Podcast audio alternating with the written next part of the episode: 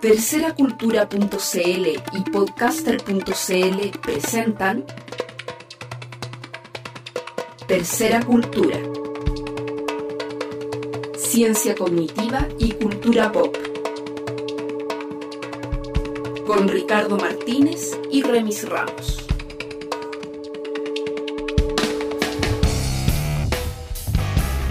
Bienvenidos a un nuevo episodio de Tercera Cultura acá en podcaster.cl. Estamos nuevamente fuera de nuestra casa estudio. ¿ya? Sí. O sea, andamos en, en terreno, por en terreno, exactamente. Ricardo, ¿cómo estás? Muy bien, Remy, ¿tú? Bastante bien también, gracias. Excelente. Hoy día tenemos un programa especial, es un programa sobre tercera cultura y religión, sobre el diálogo entre la religión y la tercera cultura, o entre la religión y el mundo de, de- de la razón contemporánea, tal como la entiende esta perspectiva. Tenemos un invitado que es un gran amigo, es Matías Valenzuela, él es sacerdote de los Sagrados Corazones y queremos saludarte, Matías, ¿cómo estás? Hola, mucho gusto, me, me alegra mucho estar acá con Ricardo Remis. y Remis y con todos los auditores y pudiendo compartir y escuchar y dialogar. Eh, Matías, quiero partir con una cita de, mm, de San Ignacio de Loyola, que está en los ejercicios espirituales. De hecho, es la primera cita en los ejercicios espirituales. Se llama Prosupuesto. Dice, para el que así, el que da los ejercicios espirituales como el que los recibe, más se ayuden y se aprovechen, se ha de presuponer que todo buen cristiano ha de ser más pronto a salvar la proposición del prójimo que a condenarla. Y si no la puede salvar, inquiera cómo la entiende. Y si mal la entiende, corríjale con amor. Y si no basta, busque todos los medios convenientes para que bien entendiéndola se salve. Eh, quería partir con esa cita porque me parece que esa cita es una cita que eh, resume un poco cómo debería ser el actuar del cristiano respecto de los diálogos y los debates. Y creo que también uno lo puede extender a- al comportamiento que debería tener todo el o mundo. sea, básicamente es una proposición ética. O sea, lo que está planteando, como yo lo entiendo, es que en un debate el objetivo no debiera ser el destruir la posición del enemigo. O sea, o mejor dicho, poniéndolo más simple todavía, el problema de los debates es que siempre se conceptualizan precisamente como un combate y no como un diálogo. ¿ya? O sea, entendiendo diálogo en el sentido helénico de la palabra, o sea, de- a través de la palabra, a través de las razones. Claro. Correcto, sí, eh, me con- estoy de acuerdo, me parece mucho, o sea, la expresión salvar la proposición del prójimo eh, me hace mucho sentido en, eh, en cuanto a poder eh, reconocer la verdad que hay en lo que el otro está planteando. Y eso implica tratar de entenderlo y a partir de ahí eh, discutir, argumentar, eh, buscar juntos una aproximación a la verdad. Claro, em, yo sé que muchas de las personas que, que escuchan el programa son personas que se declaran eh, no creyentes o ateos o agnósticos. O escépticos, Y- o de hecho. escépticos, Sí. o personas que creen que em, no hay suficiente información como para para tomar decisiones en este aspecto. Algunos también tienen cierto ateísmo más militante, que es una corriente que ha comenzado a partir del 2001, cuando fue el ataque a las Torres Gemelas y la religión fue atacada como una de las principales causas de ese desastre. Eh, sin embargo, quiero contextualizar un poco. Tengo los datos del censo del 2002 y en el censo del 2002 un 70% de las personas mayores de 15 años se declararon católicos y un 15,1% se declaró evangélico. Personas que se identificaron como no creyentes, no tener religión, ser ateos agnósticos, eh, fue solamente no lo digo por, por minimizarlo, pero un 8,3%. O sea, también uno tiene que pensar que eh, ese discurso de- de- del ateísmo como algo que está súper imperante en nuestra sociedad tampoco es tan cierto. Ahora el ateísmo ha iniciado todo, una, todo un movimiento a partir del trabajo de, de los llamados cuatro jinetes en, en Estados Unidos. eh, pa- por, por empezar a hacer un ataque frontal a las creencias a las creencias de las religiones monoteístas en primer lugar, pero también a las creencias de todo tipo de religión. Lo, lo que quería preguntarte es cuál es la relación que tiene una persona como sacerdote con el mundo, con el mundo no creyente o con el mundo ateo directamente. ¿Qué, ti- qué tipo de relación se, se produce? ¿Hay algún tipo de contacto o simplemente son dos mundos que viven por separado? Yo creo que son mundos que conviven. Depende quizá de cuán fundamentalista sea el ateo y el creyente. Pero, o sea, yo puedo decir eh, de partida que eh, en, mi, en mi colegio, en el fondo, yo tuve amigos eh, que hasta el día de hoy son no creyentes y lo eran ya desde la etapa escolar. Y con uno de ellos me junté hace poco, en el fondo, y me, él me preguntó, ¿cómo anda tu fe? Y yo le, yo le dije eh, que no era fácil, que, que la fe era algo exigente, que era difícil. Y entonces él me dijo, la no fe también. Fue, muy, fue un diálogo muy honesto, muy simple también, pero primero que nada afirmar que entre un creyente y un no creyente puede haber una gran amistad. Eh, o sea, puede haber un enorme cariño y respeto mutuo. Eso me, par- me parece esencial plantearlo, porque finalmente somos todos seres humanos, habitamos el mismo planeta y de alguna manera estamos llamados a respetarnos y a buscar juntos caminos comunes. Y, y dentro de esa búsqueda de caminos comunes podemos dialogar en torno a la creencia y cómo la creencia puede influir en la vida.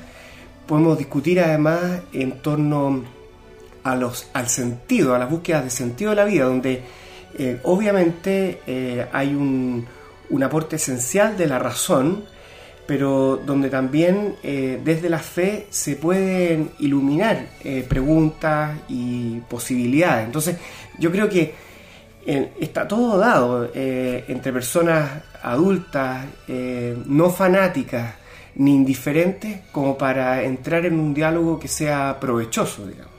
Claro, Remis comentaba el caso de eh, todo este debate en los Estados Unidos entre, entre creyentes y no creyentes, y que normalmente los creyentes que iban a los debates eran creyentes como de una línea, muy, muy especial. Sí, o sea, claro, o sea, los debates que se han producido el último tiempo, por ejemplo, me acuerdo de. No me, no me puedo acordar el nombre del actor, pero era un. A mí me molestan ese tipo de debates en particular. Yo siendo agnóstico declarado, y bueno, de hecho es curioso de que el programa lo hacemos un católico, Ricardo, digamos, y un agnóstico, que soy yo. Eran debates que se construían alrededor de hombres de paja, por decirlo así. En teoría argumentativa se le llama hombre de paja, digamos, a eh, básicamente un espantapájaros que uno construye para atacarlo, ¿ya? Entonces lo que uno hace, por ejemplo, lo que hacen estos tipos, estos escépticos, es tratar de debatir con las versiones extremas y quizás con las versiones más absurdas, digamos, de, los defensores de la fe. Por ejemplo, eh, un debate que me acuerdo yo, vamos a referenciarlo, digamos, en el blog, era entre unos creyentes que decían tener un argumento definitivo en favor del creacionismo, o sea, de que Dios había creado el mundo tal como es. Y el argumento era un plátano. Decían, este plátano está diseñado para ser sostenido en la mano y para ser consumido rápidamente, etc. Entonces debe haber un diseñador inteligente, por consiguiente Dios existe. Y ese era, obviamente, claro, o sea, eso como argumento es una cuestión que, sea cristiano o no, ¿cachai? O sea, ese tipo de argumentos no se sostiene simplemente, ¿ya? Y me- me- lo que a mí me, me problema es que muchas veces el debate cae, digamos, en atacar, digamos, no los principios de una fe, sino que en atacar a las personas o atacar a las instituciones.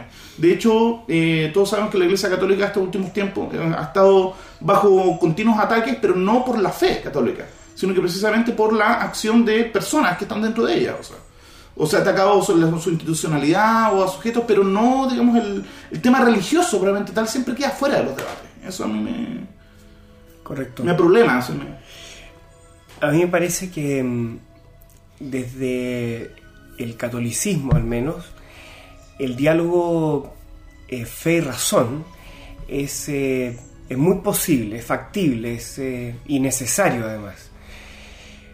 ¿Y por qué lo pienso? ¿Y por qué lo planteo así? Porque el- desde la fe católica, digamos, la mirada del ser humano, la antropología, es una antropología eh, muy positiva, no sé si decir optimista, pero tiene una mirada positiva del ser humano y considera que todo lo que hay en el ser humano, incluida su razón, en el fondo eh, viene de alguna manera eh, dado y querido por Dios y por lo tanto la búsqueda que se haga por medio de la razón eh, va también a aportar en la búsqueda de la verdad y por lo tanto eh, tanto la razón como la fe que son digamos eh, planos de acercamiento a la realidad distintos son complementarios. Eso es lo que podría afirmar un creyente desde esta mirada.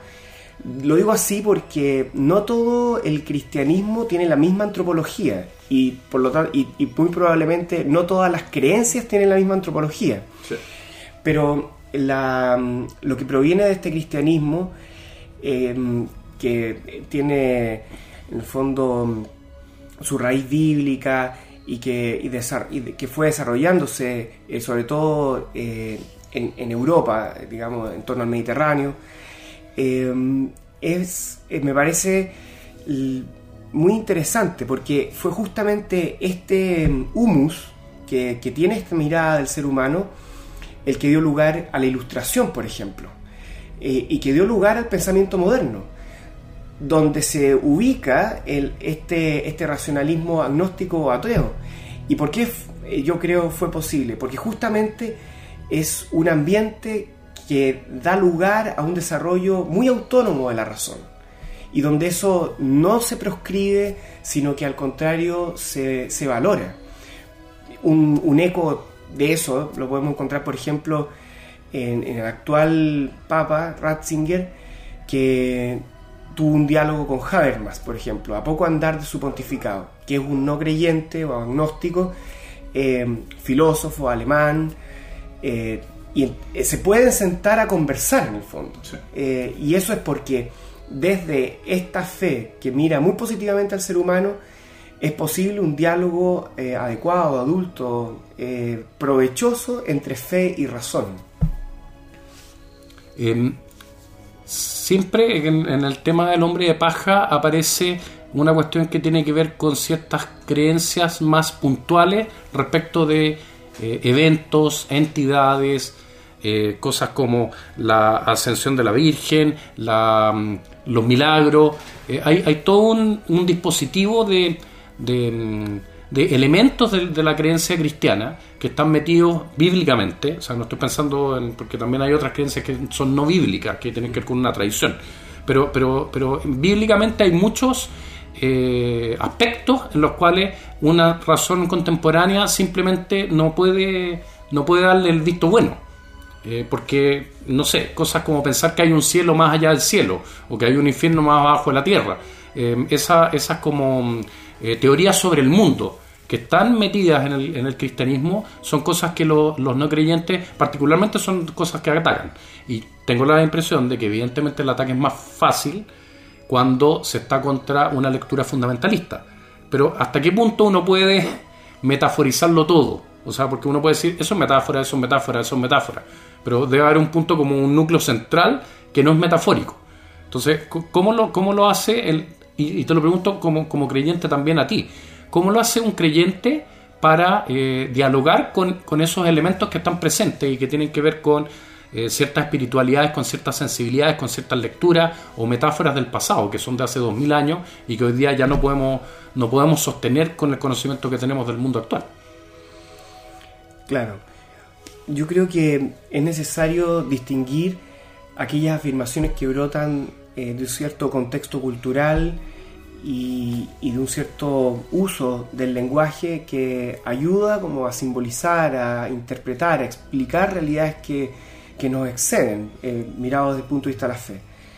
Por ejemplo, la Divina Comedia de Dante es una cosmovisión que muestra un viaje por el, el infierno, el purgatorio, el paraíso, que dio lugar a una cultura, o sea, la estatua del pensador de Rodin es Dante sentado mirando eh, lo que es el infierno. O sea, es, impresionante, hay un contexto cultural, es, muy potente. O sea, eh, después si uno lee otros autores como Víctor Hugo, que hace cita también de, la Divina Comedia, o sea, es un mundo, eh, un contexto en el fondo, es un mundo de lenguaje.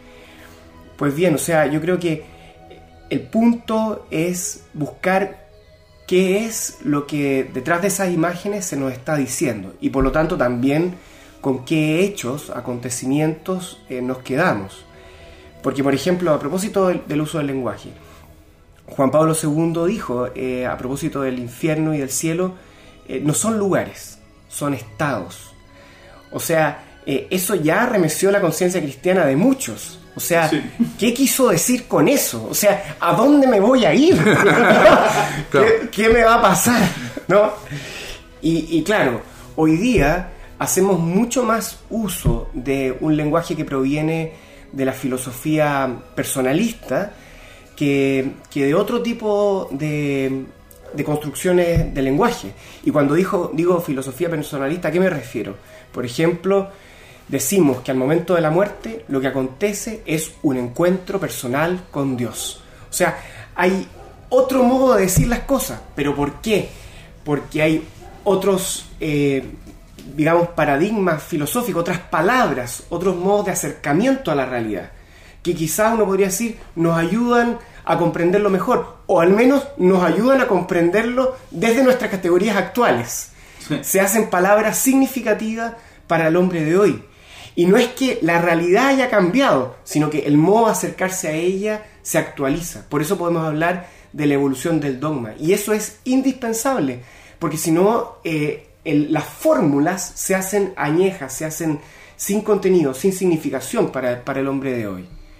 Ahora, es cierto que nosotros como creyentes en Jesucristo, digamos, eh, cuando digo nosotros, en fondo me ubico dentro de, la familia de los cristianos, nosotros creemos en un Dios que se hizo presente en medio de la historia humana, lo cual es una fe muy, muy radical, muy, muy potente, muy interesante también.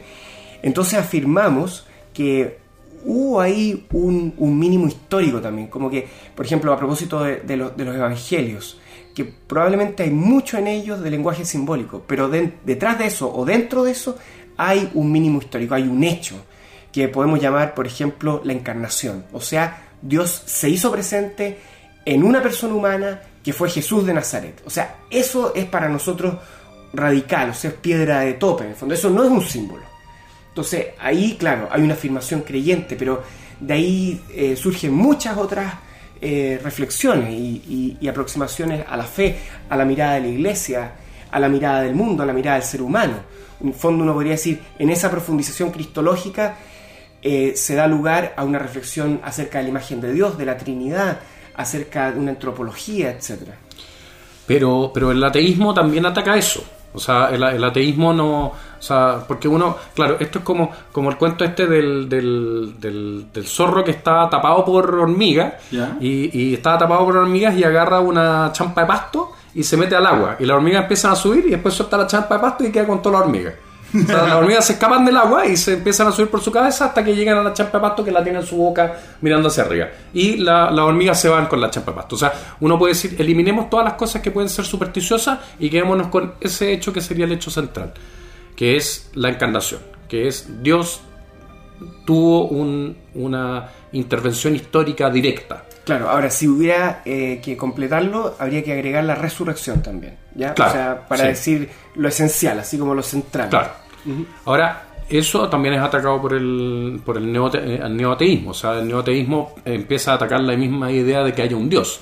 Hay, hay un, hay un Sí. dicho que a mí me, me- me llama mucho la atención, que dice, eh, tú dices que no crees en los dioses, ya no crees en Zeus, no crees en Júpiter, no crees en Afrodita, pero todavía sigues creyendo en uno. Yo he evolucionado un poco más que tú porque no creo en ninguno. Entonces, el, el ataque al- al- a, a la idea de que, de que existe un Dios también es central en, en el ateísmo. Entonces, ¿cómo, cómo se dialoga con, con ese ataque que ya dejamos de lado todo lo que tiene que ver con si el mundo se hizo en 6.000 años o en 6.000 o lo que sea? Y vamos al, al punto esencial. Ese punto también es atacado.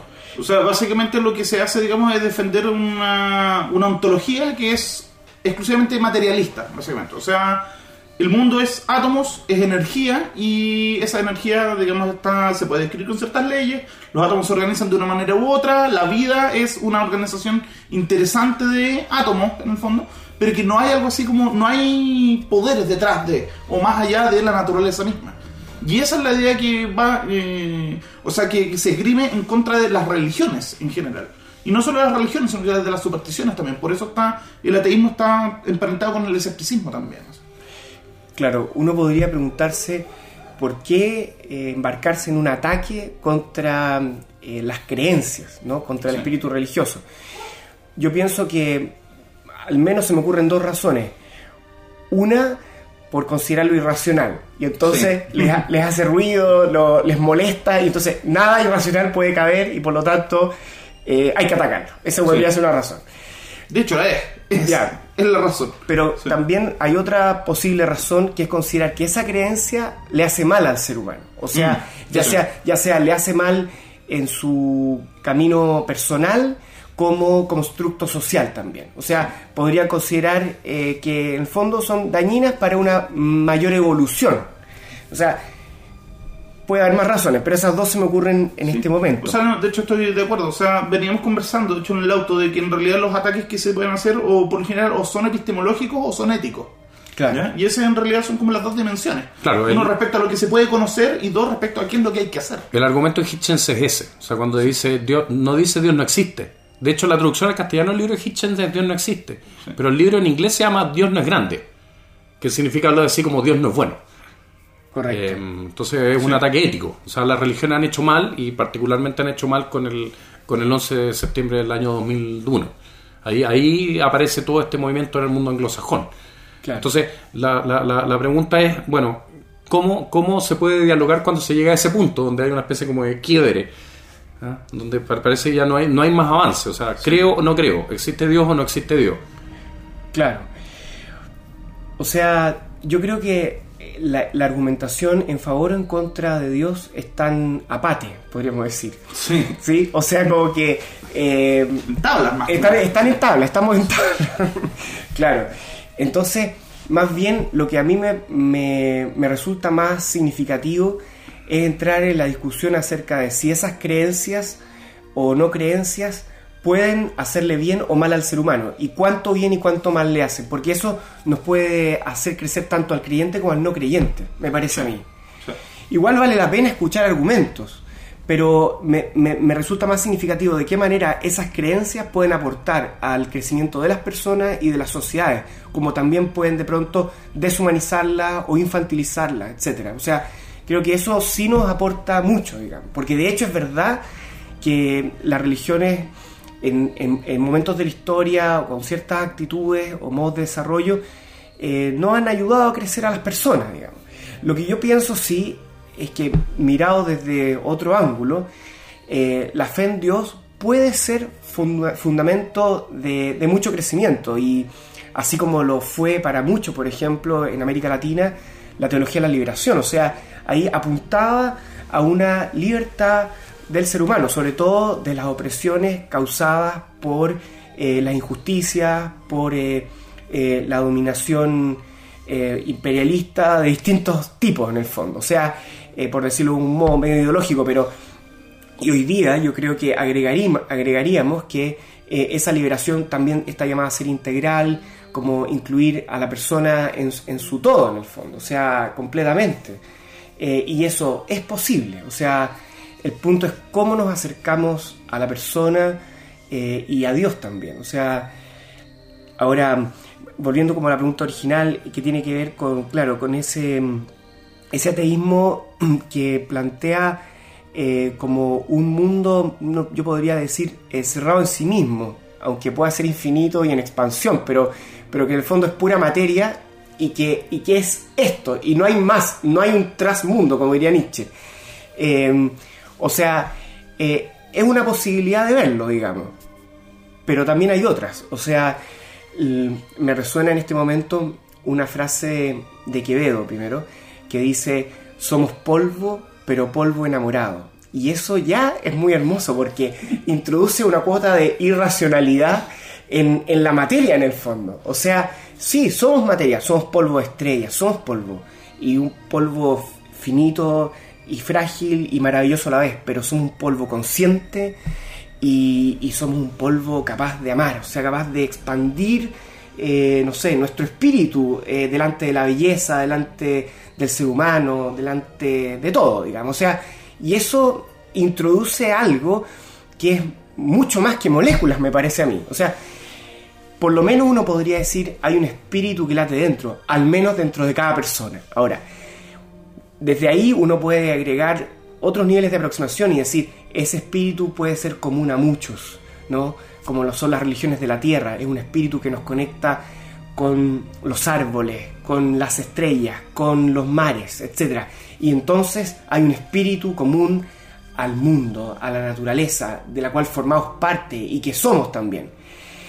Y de ahí dar un paso a, a, un espíritu que en el fondo trasciende la creación, que es un otro de la creación, en el fondo, un otro con mayúscula, y que de algún modo es fuente de ella y que se hace presente a ella, no es un paso tan difícil en el fondo, quizás, y puede ser un paso evolucionado incluso. O sea, considerar la posibilidad de un Dios personal en el fondo, y un Dios que no solo crea, sino que además se comunica, y cuya comunicación definitiva es Jesús de Nazaret. O sea, eh, son modos de entender y de acercar que pueden también dar sentido y eh, ser liberadores también.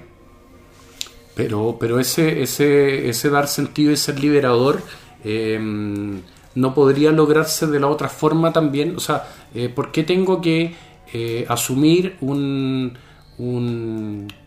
una metafísica como la que tú estás planteando si uno podría desde la materia llegar a eso? O sea, sé que hay una cosa muy fina en lo que dijiste y que, y que no se reduce como es metafísica contra no metafísica, pero eh, Hitchens dice una cosa que a mí me, me- me llama mucho la atención en uno de sus textos. Dice, incluso cuando pensamos que el valor de, de la, de la religión o de las religiones monoteístas es un valor fundamentalmente ético, en el, en el más profundo sentido que esa palabra tiene, uno podría decir que cuando volvemos a las bases, que, a las fuentes, a la Biblia, eh, lo que hacemos en términos éticos es tomar decisiones sobre qué cosas no- nos sirven y qué cosas no. O sea, eh, eh, no sé, si uno lee el Deuteronomio, hay episodios en los cuales los castigos por cierto tipo de pecados son lapidaciones o cosas de ese estilo, y, el, creyente de alguna forma pasa por la Biblia y como que dice, no, es- esa parte claramente pertenece a la época cultural, esta parte no. El, el argumento de Hitchens, de Hitchens es el siguiente, dice, finalmente cada época, respecto de la moral o de estos aspectos más trascendentes, toma una especie de decisión que podríamos llamar una decisión liberal. ¿ah? Nos ponemos de acuerdo o, valoramos ciertas cosas, hay ciertos acentos que ponemos. Y por lo tanto eso depende de la época y de ese liberalismo, por por decirlo de alguna forma, más que de lo que está en el mensaje original. Bueno, yo estoy de acuerdo, o sea, pienso que el mensaje eh, tiene una cantidad de, de posibilidades y que de pronto pueden ser terroríficas, digamos. Eh, y, que, y que tiene mucho que ver con la interpretación. Ahora, eh, ahí es donde uno puede afirmar eh, que la nuestra no es una religión de un libro, sino que es la religión de un pueblo, la religión de un grupo humano, eh, de una comunidad a la cual llamamos iglesia, y que toma en fondo un mensaje que va reinterpretando cada vez. Y claro, hay un núcleo que nos, para nosotros es esencial, que es como la regla de fe, podríamos decir, y que debería ser eh, el centro arti- articulador de cualquier interpretación, y que es, yo lo plantearía de este modo, la cruz de Jesucristo. ¿no? Ese debería ser el núcleo de interpretación. Ahora, el problema es que eso también eh, quizá admite distintas aproximaciones y por eso es que dentro de la iglesia hay tantas versiones distintas del catolicismo. Pero, pero debería haber un cierto núcleo y en todo caso es una comunidad viva, una comunidad humana. Eh, vamos a seguir conversando de esto después de tirar un... Este es un fricazo bien especial. Eh, es un regalo eh, en el sentido de que esta canción no está en ninguna parte de internet. La tuve que conseguir directamente. Ya. Es la canción que tocaba cuando yo participaba en el coro de la, de la iglesia de la Anunciación con Felipe Cusen. Muchos saludos para él. Eh, cuando se hacía la consagración, después de que terminara la consagración, se tocaba una pieza musical que es eh, la canción que vamos a escuchar, que es bastante breve, dura unos dos minutos y un poquito más. Se llama October's Wedding y es de un grupo que se llama Montreux. Volvemos después de ello.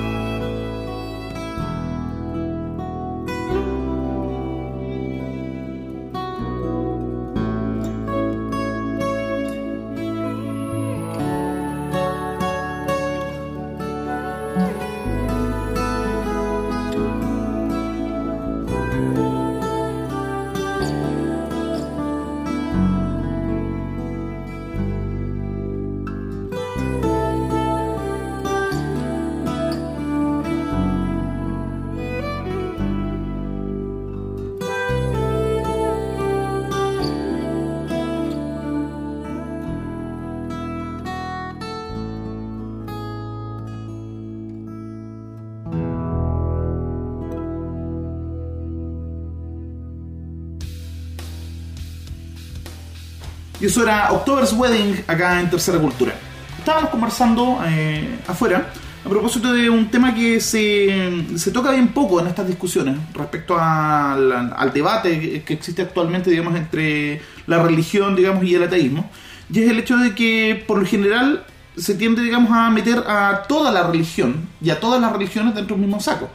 Y si bien todos sabemos de que existen diferencias doctrinarias entre distintas, distintos cristianismos, por decirlo así, está el ca- catolicismo, el ortodoxo, etcétera, ¿ya? Eh, están los evangélicos también y hay otras religiones. Dentro del catolicismo mismo pareciera ser que hay distintas líneas de pensamiento, por decirlo así, que a veces parece que entran, como tú me contabas, de que entran así en cortocircuito, probablemente tal. Eh, ¿Cómo, digamos, eh, desde dentro de la iglesia, digamos, se- se puede ver eso, se puede evaluar eso? O sea, O sea, en primer lugar, si eso es así. O sea, porque, porque el hombre paja también tiene la idea de que todos son iguales. O sea, Sí. así como cuando se ataca al comunista y se dice, todos los comunistas son... También, también el, el- el- el mensaje del ateísmo a veces como que entra con, esa, con esas sobregeneralizaciones. Claro, o sea, de hecho es así, o sea, en, cuanto que dentro del catolicismo hay miradas, eh, acercamientos a la fe eh, muy distintos, eh, muy diversos. O sea, de pronto sucede que un católico puede sentirse más cerca de un, de un evangélico que, que- que de otro católico, o sea, dependiendo como de, de ciertas sensibilidades, de ciertas aproximaciones. O sea, eh, por ejemplo, uno puede enfatizar distintos aspectos dentro de la fe. Alguien puede, por ejemplo, enfatizar el tema de la salvación y de hacer todo eh, para ser salvado y, de alguna manera eh, no considerar la consistencia y el valor en sí mismo que ya tiene esta vida, o sea, que también ha sido querida por Dios. En cambio, otra aproximación al- a la fe y al cristianismo eh, puede enfatizar que esta vida ha sido querida por Dios y por lo tanto está llamada a ser una vida buena y que debemos cuidarla desde muchos aspectos y que mm, la vida tiene que ser eh, humanizada, considerando, por ejemplo, la justicia, la fraternidad, la paz. O sea, hay, hay distintas aproximaciones. Ahora, ¿cómo resolvemos eso nosotros internamente? A veces no lo resolvemos, porque de hecho a veces nos encontramos poco, o sea, eh, y quizás tendríamos que dialogar mucho más dentro de la iglesia. O sea, un problema que yo veo hoy día en nuestra iglesia católica es la falta de discusión, o sea, eh, la falta quizás de diálogo, de pronto el temor a tener un pensamiento diferente, o sea, eh, creo que mm, tenemos que abrirnos mucho más al cuestionamiento, a la crítica, también dentro, y eso no implica necesariamente falta de comunión eh, o falta de, adhesión a- al magisterio o, o a Jesucristo, o sea, pero, pero el camino del seguimiento de Jesús implica también eh, una, un uso crítico de la razón y una búsqueda eh, fiel de, de lo que es la voluntad de Dios para nosotros hoy día. Y eso implica necesariamente de pronto el conflicto. O sea, yo creo que no tenemos que tenerle miedo a eso.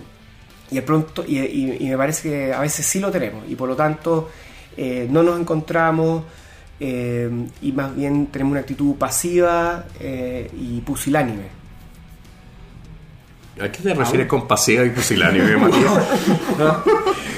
O sea, más bien animada por, por el temor, por el temor a, A la división, a, o sea, a la, a la división o, o también a veces al, al- al a aquel ejercicio de la autoridad que, que impide un, un cierto diálogo, digamos. O sea, eh, yo valoro eh, la, la existencia de la autoridad dentro de la iglesia, eh, la existencia de los pastores, en el fondo obispos, el papa, como, como símbolo de comunión también, y, que de pronto pueden ayudarnos a, orientar el camino, pero eso no quita que dentro de la iglesia haya diversidad y esto se tenga que poner sobre la mesa para hacer búsquedas comunes, o sea,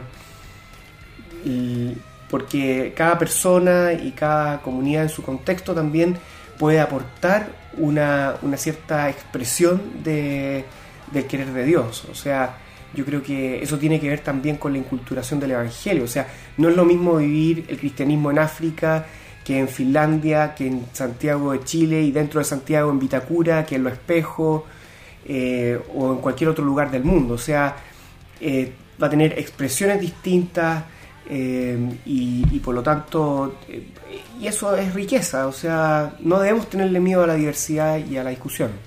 Hay una, hay una lectura que hacía el judaísmo de, un concepto que está en el Antiguo Testamento, que a mí me, fascina, encuentro que es muy, muy bonito, poéticamente incluso. Eh, en el Antiguo Testamento hay, hay, un, hay una entidad que se llama la Shejinah. La Shejinah es eh, la presencia de Dios en medio del pueblo y que está ilustrada por una cosa física, entendiendo que esto es metafórico, pero, pero hay una cosa física, podía ser una nube humo, un fuego, finalmente está en el templo. Y eh, cuando, cuando el templo es destruido la primera vez, la Chejina se va. Y de hecho hay un relato precioso en que la Chejina se para en el monte de los boludos y después se, se va con el pueblo. Y cierto judaísmo lee que la Chejina finalmente está en el corazón de las personas. Que cada persona es una parte de la Chejina. Al punto que es- esa lectura del judaísmo dice que cada uno de nosotros tiene un- un brillo de la divinidad que es particular y que por eso somos distintos, porque cada uno da un matiz, pone un acento, agrega una variable, eh, eh, tiene un recorrido particular, tiene una historia personal que es, individu- que es, que es, que es única, que, es- que, es un brillo que no va a aparecer en ninguna otra parte. Eh, pero que al mismo tiempo la Shejina está compuesta por todos estos brill- brillos simultáneamente. Eh, a mí me parece que eso también incluye, y esa es mi lectura muy personal del cristianismo, al ateísmo. O sea, el ateísmo también tiene un diálogo con nosotros y uno como cristiano puede decir, los ateos también están por algo ahí. O sea, hay algo que el ateo le está diciendo al cristiano que quizás los cristianos no estamos leyendo. Eh, así como hay un, hay, un, hay un libro que se llama ¿En qué creen los que no creen? que es el diálogo de Carlos María Martini con Humberto Eco, también uno podría darlo vuelta y decir, ¿en qué no creen los que creen? ¿Ah? Claro. A propósito del aporte que el ateísmo puede hacer al- a la fe, a la creencia, me parece que uno, uno de esos aportes es em, enfatizar que todo lo que nosotros digamos acerca de, de Dios o, o de un Dios siempre va a quedar eh, corto, siempre va a ser em, como limitado, porque el lenguaje y la experiencia humana eh, son eh, contingentes y, alcanzan hasta un cierto nivel de aproximación. O sea, yo pienso que el ateísmo nos ayuda probablemente a purificar imágenes y a, también a una cierta humildad en, en el planteamiento de lo que nosotros creemos. O sea, eh, porque el peligro de un creyente es pensarse eh, poseedor de la verdad. Eh, y entonces hay, hay todo un camino que nos aporta probablemente el agnosticismo o el ateísmo y que eh, en, la, en el contexto de iglesia se ha, se ha conocido, se ha llamado como teología negativa, en el fondo, que tiene una expresión también creyente, que implica, bueno, yo puedo afirmar esto acerca de Dios, pero sé que todo aquello que he dicho es mucho menos o queda, eh, podría, tendría que decir al mismo tiempo, no es eso. Sí. ¿no? Claro, no es eso, es otra cosa, es mucho más, es inefable, es inexpresable. O sea, pienso que, y eso también nos puede eh, permitir entrar en, un- en una actitud eh, más contemplativa eh, y de asombro también. O sea, de hecho, el problema que yo veo, digamos, en, en, en estos nuevos ateos es que precisamente el principio fundamental que no lo declaran es que todo tiene que tener una explicación racional o todo tiene que ser... eh, o sea, de que si no es racional no vale y no hay que decirlo. Punto. ¿Ya? Pero el punto es que incluso ateniéndose, digamos, a ese canon, o sea, la vida misma ¿no? y el mundo mismo está llena de cosas de, de las cuales no podemos decir nada racionalmente, o sea, entendiéndolo racionalmente como respaldado con una evidencia o con un argumento por lo menos que sea lógicamente consistente. así. Entonces, Como claro, que, por ejemplo, ¿ah? ¿qué, qué cosas cabrían dentro cuál de la naturaleza última de la realidad, por ejemplo. O sea, que un físico te diga, no, que son las cuerdas. que- o sea, ¿cuántas interpretaciones ¿cachai? de la, de la relatividad existen? O sea, de la mecánica cuántica existen. ¿cachai? O sea, lo que tenemos son interpretaciones ahí. Dentro de la ciencia misma, o sea, de hecho, se suele ver la ciencia como, este, como esta pirámide con una base firme, pero la base firme no es un conocimiento, sino que la base de la ciencia no es lo que la ciencia sabe, sino que es el método, como aproximación para tratar de llegar a la verdad. Pero precisamente se tiende a olvidar también ahí de que son aproximaciones a la verdad y que esas aproximaciones, la verdad, son contingentes también. Entonces, o sea, así como lo veo yo, y de hecho por eso yo, siendo ateo, siempre peleo con otros ateos, que dicen, no, pero estos tipos están vendiendo cuantos chinos, etcétera. Pero digo, pero mira, epistemológicamente, ¿qué es lo que realmente podemos decir? ¿O qué es lo que podemos afirmar sobre la realidad? Muy poco, es lo que les digo yo. De lo que más podemos hablar es sobre nosotros mismos, sobre cómo creemos, eh, por qué creemos o cómo somos. Pero de la realidad, probablemente tal, la realidad, bueno, esto es algo que decía Francis Herbert Bradley, que es un idealista británico, la realidad siempre está más allá de nuestro alcance. Eso es lo que plantea el tipo. Y que, claro, también tiene una ontología que es inefabilista también, en ese mismo sentido. Claro, o sea, yo comparto ese, esas afirmaciones y por eso pienso que nosotros podemos hacer aproximaciones a la verdad, eh, usando la palabra verdad ahí como sinónimo de realidad. Eh, y, no eh, alcanzarla completamente ni poseerla. ahora, me parece que el camino de aproximación a esa realidad y a esa verdad tiene mucho valor, o sea, eh, me parece que tiene mucho sentido y tiene mucho sentido hacerlo con otros, o sea, eh, porque de alguna manera el ser humano eh, tiene una capacidad que tiene que ver como con la apertura a esa realidad, quizás citando Heidegger, ¿no? el tema de la aperturidad, esa apertura que tiene con conocimiento y con capacidad de amar, entonces el no aprovecharla es perder algo que somos. Entonces, eh, creo que nos hace más seres humanos hacer la búsqueda, precisamente, y acercarnos hasta un cierto nivel, hasta el que podamos, en el fondo. Y eso ya eh, será motivo de alegría, de, gozo, eh, no sé, y, ojalá de, bien también, podríamos decir.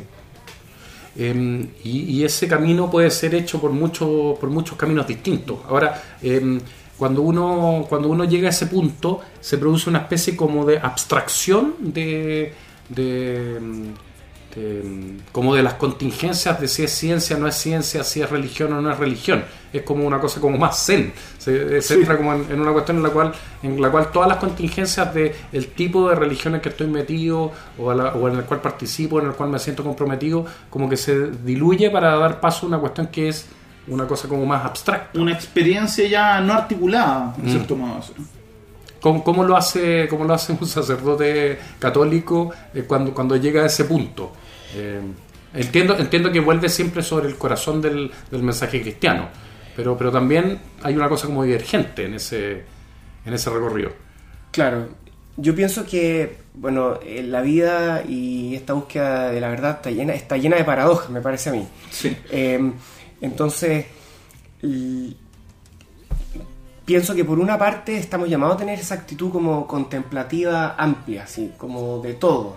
Y, quizás eso nos conecta con eh, otras expresiones eh, tanto filosóficas como religiosas, eh, bueno, que están simplemente atentas. ¿no? Eso quizás es una como actitud, puede ser común a todos probablemente. Ahora, lo que pasa, mirados desde el cristianismo, es que nosotros afirmamos que el, como que el, corazón de la realidad eh, se manifestó a través de una persona, ya que es Jesús, vuelvo a él. Eh, y eso uno podría decir es empequeñecerla, pero también es agrandarla, porque para nosotros en el fondo eh, la persona, el universo personal es infinito también, es siempre inabarcable, o sea, es como ¿Hasta dónde me conozco yo? ¿Hasta dónde te puedo conocer a ti? O sea, mínimamente, digamos.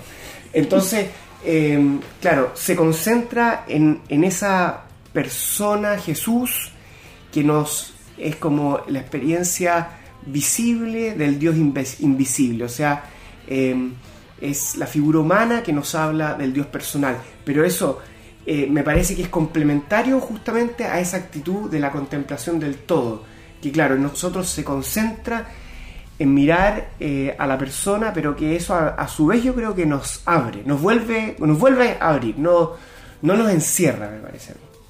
Eh, finalmente entra en una dimensión de misterio. De todas Esa es maneras. la palabra y, Sí. y me gustaría recordarle a, lo- a los auditores que la palabra misterio y la palabra sacramento son la misma palabra en, en griego y en, en griego y En en, latín. y en latín. Exacto. Eh, porque claro, cuando se habla de los sacramentos, se, se olvida que la palabra sacramento es mucho más fuerte que, que- que un procedimiento mecánico que se realiza en ciertos momentos de la vida o de la semana. Eh, sacramento tiene que ver con, con- con esa dimensión como... Finalmente estoy citando a Leonardo Boff, uno de los libros que más me ha conmovido en la vida, que, que es Los Sacramentos de la Vida. Eh, ahí se, se abre a esa dimensión mistérica de la realidad. Eh, y yo creo, como dice Remis, que esa apertura es una apertura que no es privativa del creyente. O sea, eh, puede haber una apertura a esa dimensión mistérica en, en- en múltiples aspectos. Yo sé que tú estás preparando, preparándote particularmente en el área de la espiritualidad. Y la otra vez que conversamos, me dijiste algo que me, me gustó mucho, que es que existen como una espiritualidad 1 y una espiritualidad 2. Que había como dos formas de espiritualidad que tenían muchas cosas en común y que podían estar cada una de uno de los dos lados de los cuales estamos hablando en esta conversación. No sé si puedes profundizar un poco en eso. Claro, bueno, esa conversación estaba también eh, condimentada con la lectura de un libro de un obispo brasilero, Pedro Casaldáliga, que se llama Espiritualidad de la Liberación, y claro, que habla de una espiritualidad más humanista, eh, ética, política, y una espiritualidad que brota de la fe, eh, de, de un cristianismo vivido también eh, comprometidamente, y considera que eh, ambas confluyen en el fondo, o sea, eh, apuntan a una misma búsqueda y que, mm, claro, quizá el, el- no creyente que vive una ética como esa, vive exactamente lo mismo del creyente y de alguna manera es figura de Jesús, lo hace presente, pero no lo explicita ni sería, no podría decir, consciente de ello. En cambio, el creyente vive lo mismo, pero explicita que lo hace también en nombre de Cristo y eh, sintiéndose o reconociéndose acompañado por él. Pero como que el camino es, es mutuo, es común y, es, fundamental en el fondo para la vida. Yo quisiera decir, no sé si cuánto nos queda de programa, pero que mm, la... O sea, que esto en el fondo lo aprendí desde muy pequeño, digamos, en conversaciones con, con mi padre, y que es pensar que la verdadera ciencia eh, no se opone a la, a la verdadera religión, si ustedes quieren, o sea, o de nuevo insisto, como en esa ciencia y en esa fe, y que podemos hacer caminos juntos eh, muy eh, provechosos probablemente para, para la humanidad. Y uno de los eh, que aportó en esa línea, me parece que tal vez no, no ha sido muy recordado, pero que vale la pena quizás tener- tenerlo presente en esta conversación, es Teilhard de Chardin, que fue un jesuita eh, que a la vez fue científico, paleontólogo, y que pensó mucho la fe en clave de evolución, o sea, eh, con, con categorías científicas, y cómo el mundo iba avanzando hacia un punto omega en el que todo confluiría eh, y que ahí se manifestaría definitivamente lo que somos, el ser eh, hijos de Dios y, la presencia, digamos, también de, Jesús. O sea, que es interesante, ¿no? Yo creo que ese tipo de, experiencias, de diálogos, eh, podemos seguir haciéndolas, en el fondo. Bueno, para ir cerrando, hay un tema en especial que veníamos conversando con Ricardo en el auto y que me recordó al cierre de una de las rutinas de mi humorista favorito de todos los tiempos, que es un tipo que se llama Bill Hicks, el cual plantea de que la vida, eh, obviamente todo esto en clave de metáfora, de que la vida es un paseo, it's just a ride, es lo que es. Y plantea de que al fin y al cabo todo se resuelve en una decisión clave, que es la decisión entre el amor y el temor. Y precisamente Ricardo, ¿cómo era lo que me decías tú? Yo, yo le decía a Remy, porque. Y quedaste bien sorprendido. Sí, Remy. no, de hecho yo quedé peinado atrás por lo que me Claro, yo le dije a Remy, mira, yo no creo ni en la ni en la resurrección, no creo ni en la física, ni en la resurrección, ni en, ni en la ascensión, ni, ni en... No creo ni en Dios. Pero lo que sí creo es que lo único importante en la vida es el amor. O sea, cual- cualquier otra cosa es irrelevante en, en relación con el amor. El amor es, es la clave de todo. O sea, uno puede ser el científico más brillante o puede ser el, el sacerdote más notable, pero si no tiene amor, e- eso falla.